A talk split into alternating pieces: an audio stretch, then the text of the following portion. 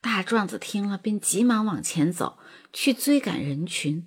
走着走着，一个穿黑色工作服的人过来问他：“要去看本市最大的海洋馆吗？”“不，我哪儿都不去。”“今天的门票打一折，便宜。”“那也不去。”“我就想赶紧出大门。要出大门，是不是就是往这前面走？”黑衣员工听这话，一时有些茫然。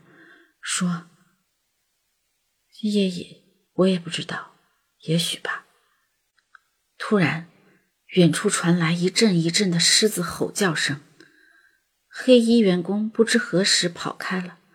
大壮子听着那吼叫声，充满哀伤，不由得泪如雨下，不能自已。他听出狮子的吼叫声是驱赶他的警铃，也是。悼念亡者的哀歌，不由得走到路边的椅子上坐下，独自悲伤。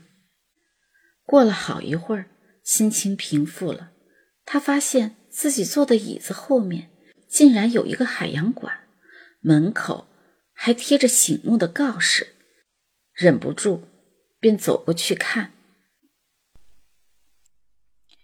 如果你有幸能看见这张告示，请不要声张。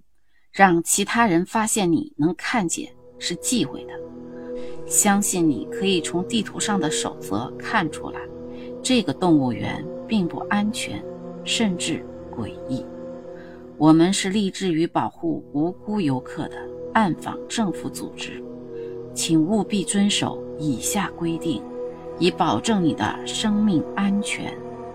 这是你逃出这个动物园的唯一渠道。第一，进入海洋馆，这里没有人，在门口直接领取黑色的制服穿上。这是向我们大壮子看完告示，心里想：怪不得一单就给五百元呢，原来是有古怪呀！